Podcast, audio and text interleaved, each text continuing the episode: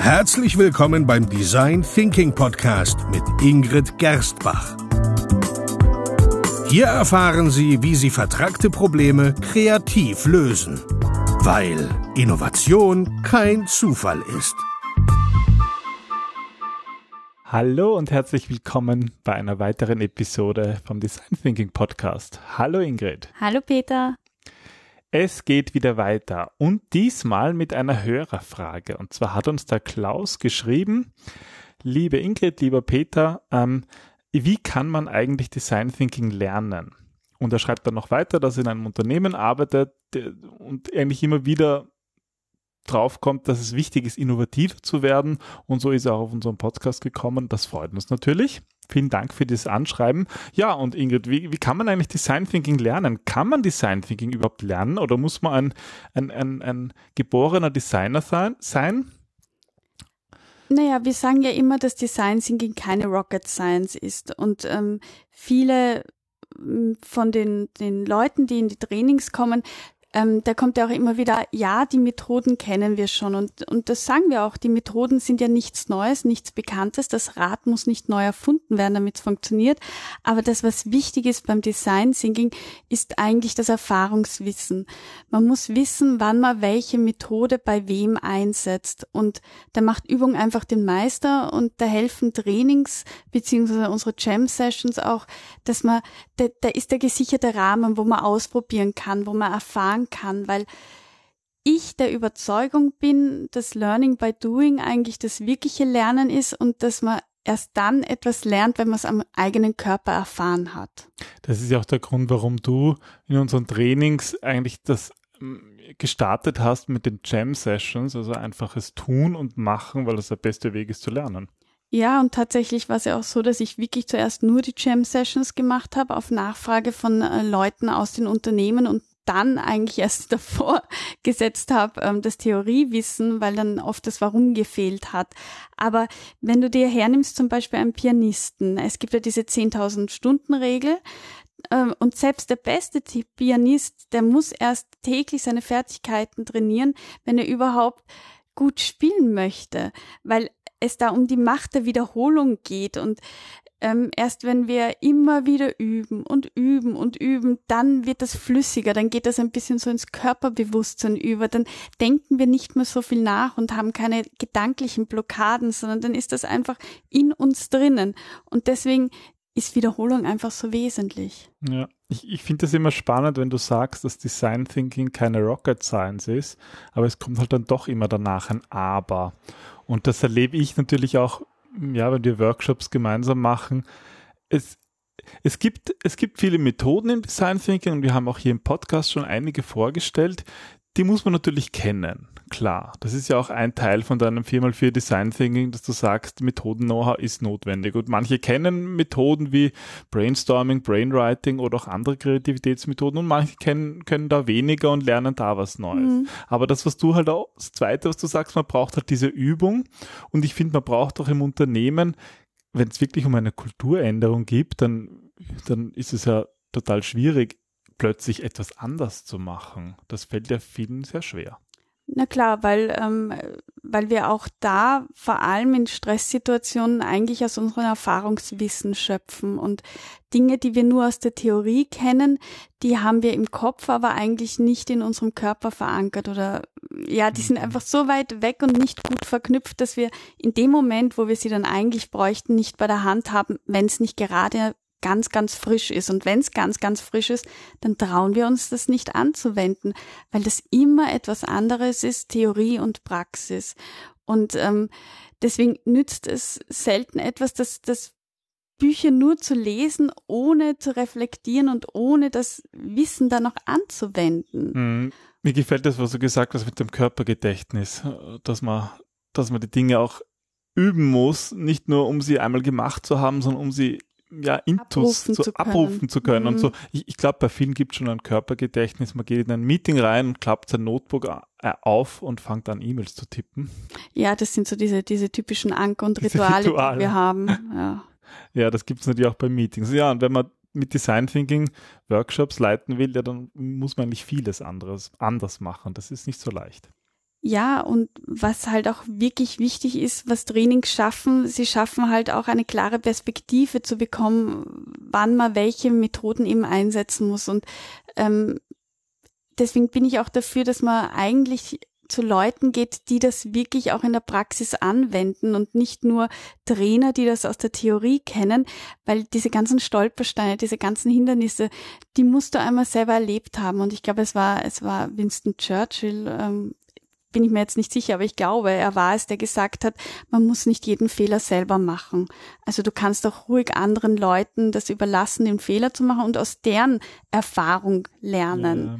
Und das schaffen wir dann über Storytelling in den Trainings, in den ganzen ähm, ja, Gesprächen, das auch zu übermitteln, was passiert ist, wie wir das hätten verhindern können oder wie man das vielleicht verhindert hat und so Wissen weitergeben. Es geht eigentlich um Wissenstransformation. Ja, das, das höre ich auch oft als Feedback, dass sie sich, dass sich die Teilnehmer in unseren Trainings, vor allem so von den, von den Geschichten, von unseren Erfahrungen aus unseren mhm. Beratungsprojekten, dass das dann hilft. Weil das sind, da sind ja die meisten Unternehmen haben doch ähnliche Probleme. Und wenn man mal so hört, wie das andere gelöst haben, dann ist das vielleicht ganz hilfreich. Mhm. Gut, das heißt, ein Vorteil von Trainings ist aus deiner Sicht einfach, dass man durch dieses gezielte Training ein gutes Gespür bekommt und eine klare Perspektive. Das hast du vorhin gesagt, mhm. so schön. Ähm, damit man es überhaupt erfolgreich einsetzen kann, Methoden und Techniken im eigenen Unternehmen. Mhm. Gibt es noch was?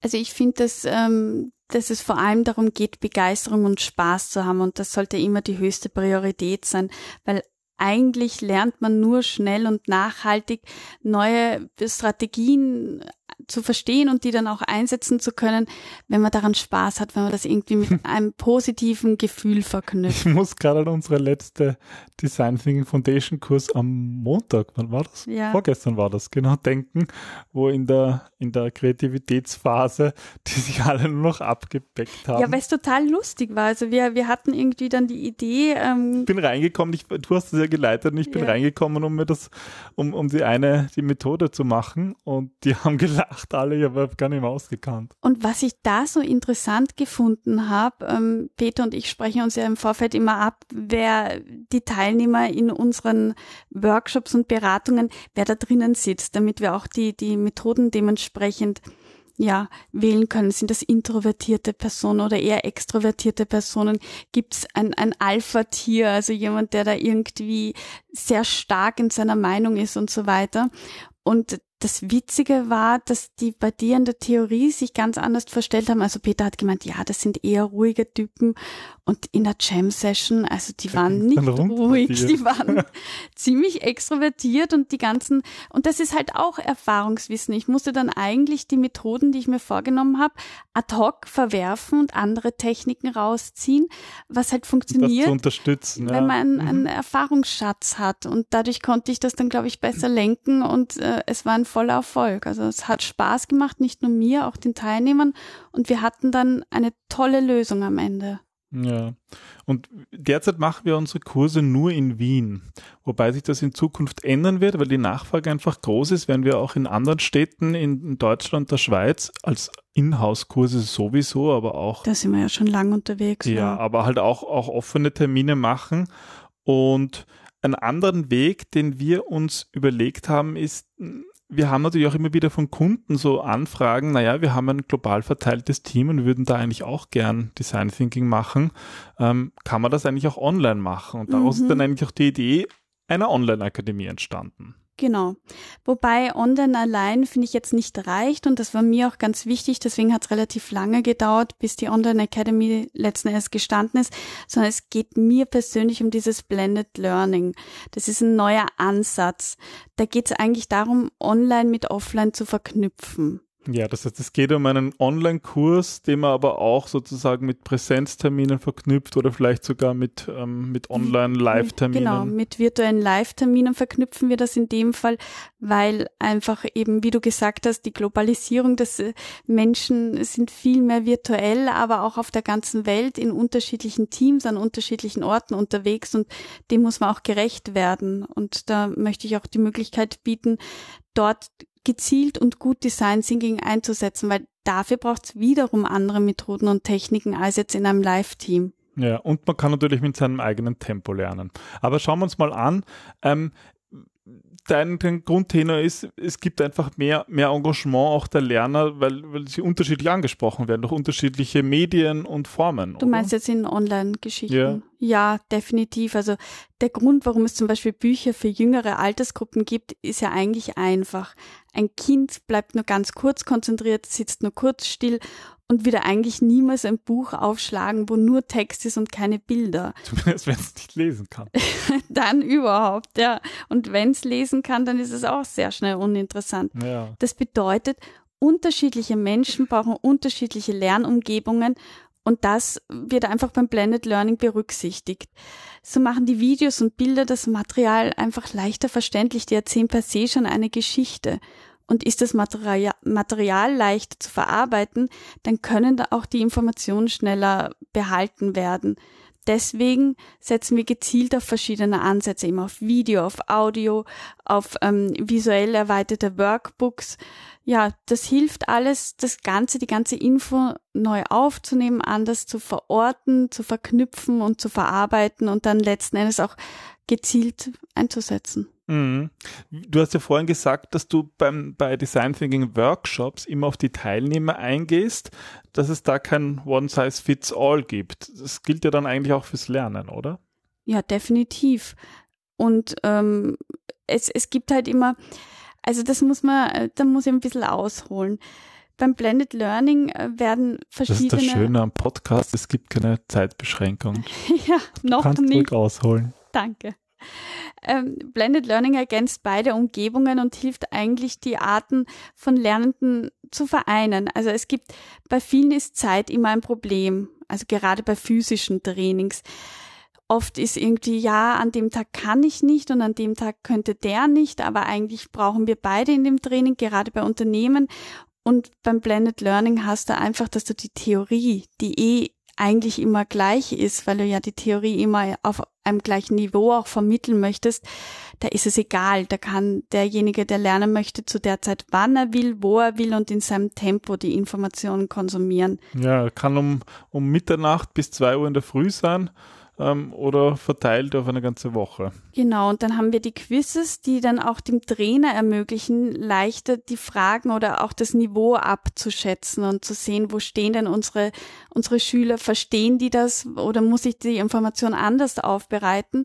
Und dann, das ist mir ganz wichtig, haben wir die Webinare, wo auch gezielt Fragen gestellt werden können, wo noch einmal darauf eingegangen werden kann, vielleicht auch, wie kann ich das bei mir im Unternehmen anwenden oder ich habe das nicht ganz verstanden, wie sieht das in der Praxis aus oder kann das in der Praxis überhaupt auch so umgesetzt werden oder inhaltliche Fragen. Also da, da kann man einfach bei unterschiedlichen Lernern auf unterschiedlichen Lernstil eingehen. Mhm. Und es hat eigentlich ja dann auch für den Trainer Vorteile, oder? Naja, der Trainer kann den Fortschritt besser bewerten und entsprechend handeln. Das beeinflusst natürlich auch die Art und Weise, Feedback zu bekommen. Zunächst einmal kann der Lernende sein Wissen selber abprüfen und testen und dann gegebenenfalls gezielt nachfragen. Aber auch der Trainer kann Schlussfolgerungen über die Leistungen bekommen, mhm. ohne eben wertvolle Zeit in der Klasse zu verschwenden und dann immer nachzufragen, nachzuschauen und so weiter. Feedback kann zu Hause vorbereitet werden und dann in den Webinaren gezielt besprochen und auch an den Einzelnen gezielt transformiert werden. Ja, also da freue ich mich wirklich schon auf die Webinare ähm, wo wir dann einfach sehr gezielte Fragen bekommen werden oder wir erwarten das zumindest, ja, weil man sich eben schön vorbereiten kann darauf. Mhm. Ja. ja. Und wir achten ja eigentlich auch in unseren normalen, ähm, normalen Kursen darauf, dass es irgendwie Spaß macht und das darf online auch Spaß machen. Ja, und ich kann das auch gar nicht oft genug wiederholen. Lernen ist kein einseitiger, ernster Prozess.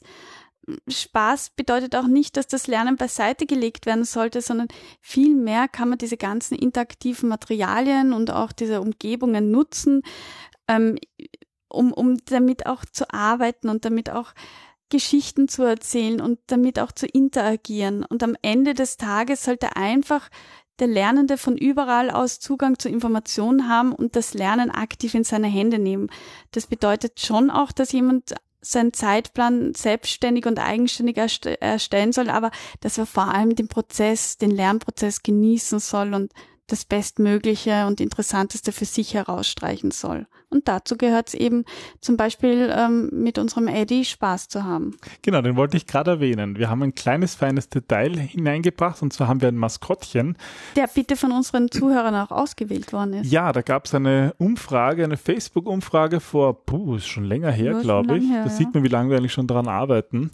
Ähm, da haben wir gefragt, was, welches Maskottchen sollen wir für Design Thinking nehmen und da hat sich die überwiegende Mehrheit für den Eddie. Eddie, den Highlighter, ausgesprochen und der ist jetzt in jeder Videolektion. Genau, der ähm, be begleitet unsere begleitet Lerner. unsere Lerner, genau, ja. Und verabschiedet sich und stellt dann, macht ein paar wichtige Zusammenfassungen mittendrin. Ist ja auch ein Highlighter. ja. Genau. Ja, was gibt es sonst noch zu sagen? Was ist sonst noch wichtig im, im Bereich Online-Learning? Naja, dass ähm, das eigenverantwortliche Arbeiten gefördert wird, dass Online-Angebote ähm, nicht nur beim Zeitmanagement äh, helfen, sondern auch, dass die Leute disziplinierter werden und auch das Angebot können wir nur zur Verfügung stellen. Wir können natürlich unterstützen, dass die Leute es auch in, in Anspruch nehmen, aber im Endeffekt muss jeder selbstständig das Angebot wahrnehmen und sich motivieren, eigenständig zu trainieren. Mm, ja, wir das unterstützen ist halt, das, das aber. Ist immer wichtig, gerade ja. in Design Ich meine, jemand, der nicht sich eigenständig motiviert für das Thema, der ist vielleicht im Design Thinking sowieso falsch. Mhm. Wir brauchen Leute, die aktiv sind und die was tun und die ihr Leben in die Hand nehmen und was Neues erfahren wollen. Das, das, dann, dann sind sie auch für Design Thinking geeignet und ich glaube, für solche Personen sind auch Online-Trainings super. Ja, und die Welt braucht genau diese Leute, die mutig sind und die die Wege neu gehen wollen und die Neues ausprobieren wollen und die offen für Veränderungen sind. Und das sind meistens proaktive Personen. Ja, ja. Gut, ähm, so ganz unabhängig von unserer neuen Plattform, die wir dann noch kurz vorstellen werden, ähm, was würdest du sagen, sind so Lerntipps für Online-Trainings? Also ich habe unseren Hörern sieben Lerntipps mitgebracht. Ähm, der erste ist einmal ganz wichtig, machen Sie sich bereits im Vorfeld mit den Tools und der Software vertraut. Nicht erst, wenn Sie den Kurs beginnen wollen, weil dann, dann geht auch viel Motivation verloren, wenn man da erst mühsam sich einarbeiten muss. Zweitens, setzen Sie sich selbst eindeutige Lernziele für die jeweilige Einheit, so bleibt man auch motiviert und bleibt dran und hat Spaß daran. Drittens, arbeiten Sie die verschiedenen Module und deren Abschnitte möglichst in einem Durchgang durch. Also schauen Sie, dass nicht Wochen vergehen und dann irgendwie weiß man eigentlich nicht mehr, was am Anfang war und irgendwann hört man auf, weil da auch wieder die Motivation fehlt, weil man einfach nicht drinnen ist. Ähm, viertens, machen Sie sich bereits während den einzelnen Einheiten Notizen und bearbeiten Sie dann diese. Also wir werden das ja auch im Webinar machen mit Reflexionsfragen und kleinen Aufgaben geben, damit die Leute einfach dranbleiben, ausprobieren, Feedback einsammeln und uns auch Feedback geben können. Das ist übrigens noch ein Riesenvorteil von einem Online-Training. Also wenn ich jetzt an, denke an dein Video, wo du irgendwas Schlaues sagst, kann man jederzeit auf Pause drücken und sich Sie was denken, aufschreiben. Nein, und dann wieder fortführen. Mach das mal in einem Training. Also geht ja eh, dass man auch Fragen stellt, aber so Ja, ist dann halt haust wirklich. du viele raus. Und also ich kann mich erinnern, in, in den Seminaren, wo ich auch immer gesessen bin, war das irgendwie mühsam, weil ich mir oft gedacht habe, bei den das haben wir doch schon gefragt und schon durchbesprochen. Warum ja, fragten der jetzt noch einmal? Sind das die Geschwindigkeiten einfach verschieden. Ja. Ja, ja. Gut, aber jetzt habe ich dich unterbrochen. Was, wo waren wir bei vier? Wir waren bei den Notizen. Jetzt haben wir noch fünftens, nutzen Sie Webinare oder Online-Lerngruppen. Also nutzen Sie auch wirklich da die Schwarmintelligenz und schauen Sie, wie andere Leute das machen und trainieren und, und deren Erfahrungen. Reden Sie miteinander. Kommunikation ist auch hier das A und O. Sechstens, klären Sie mit den Dozenten, wann und wie diese virtuell erreichbar sind. Also wann können Sie Ihren Trainer erreichen? Können Sie ihn jederzeit fragen? Wie antwortet er auch? Also klären Sie das im Vorfeld ab. Das ist einfach wichtig, auch um, um sich zu motivieren und auch um nicht zu lange zu warten vorm Computer und sich zu denken, ah, ich habe vor einer Minute was geschrieben und der ist nicht da, was ist da los? Oder eben zu sagen, nach zwei Tagen noch immer keine Antwort, hm, ja, das ist Ihre Chance zu lernen, nutzen Sie die auch. Und siebtens, wenn Sie nur wenig Zeit haben, dann auch hier gezielt Timeboxing ähm, nutzen. Tragen Sie sich zum Beispiel den Termin in Ihren Kalender ein, machen Sie ein Date mit sich selber und nutzen Sie die Zeit zur Weiterbildung. Das ist so wichtig in unserer heutigen Gesellschaft und ja, bleiben Sie dran. Ja, also in den Kalender hineinschreiben, halbe Stunde Design Thinking Online Academy machen. Hm. Aber jetzt möchte ich auf jeden Fall noch Ihnen, liebe Hörer, einen Einblick geben, was Sie erwartet in unserer Online Academy. Und zwar, wir haben eine eigene Startseite, eine eigene Website dafür ähm, programmiert. Wie lautet die URL? I love designthinking.com. Genau. Gut zu merken. I ja. love Design Thinking. Ingrid liebt Design Thinking und Sie hoffentlich auch. Und unter ilovedesignThinking.com finden Sie erst einmal einen Demo-Zugang zur Online Academy. Mhm. Da kann man sich eintragen und erhält dann einen Link und kann es einfach mal ausprobieren. Kostenlos, ohne Kreditkarten, Zahlung, ja, Pipapo, ohne. Ganz, ganz unkompliziert, das war mir wichtig. Und unser und dieser dieser Online Design Thinking Foundation Online Kurs, der besteht in Summe aus 16 Kapiteln. Es gibt jeweils eine Videolektion, dann so ein Arbeitsbuch im Textformat mit Bildern und ein Quiz am Schluss. Mhm. Und bei diesem kostenlosen Demo kann man sich jeweils eins vom das erste Kapitel kann man sich vollständig anschauen. Also es gibt ein Video mit Ingrid und es gibt ein, ähm, Workbook, ein Workbook und mhm. dann noch ein Quiz. Mhm. Und so schaut es dann eigentlich bei allen ähm, bei allen Workbooks aus. Genau. Ja, und dann haben wir natürlich noch ähm, die Webinars. Das hast du ja auch, war ja auch einer von deinen Tipps für Online-Trainings, Webinare und Online-Lerngruppen zu nutzen.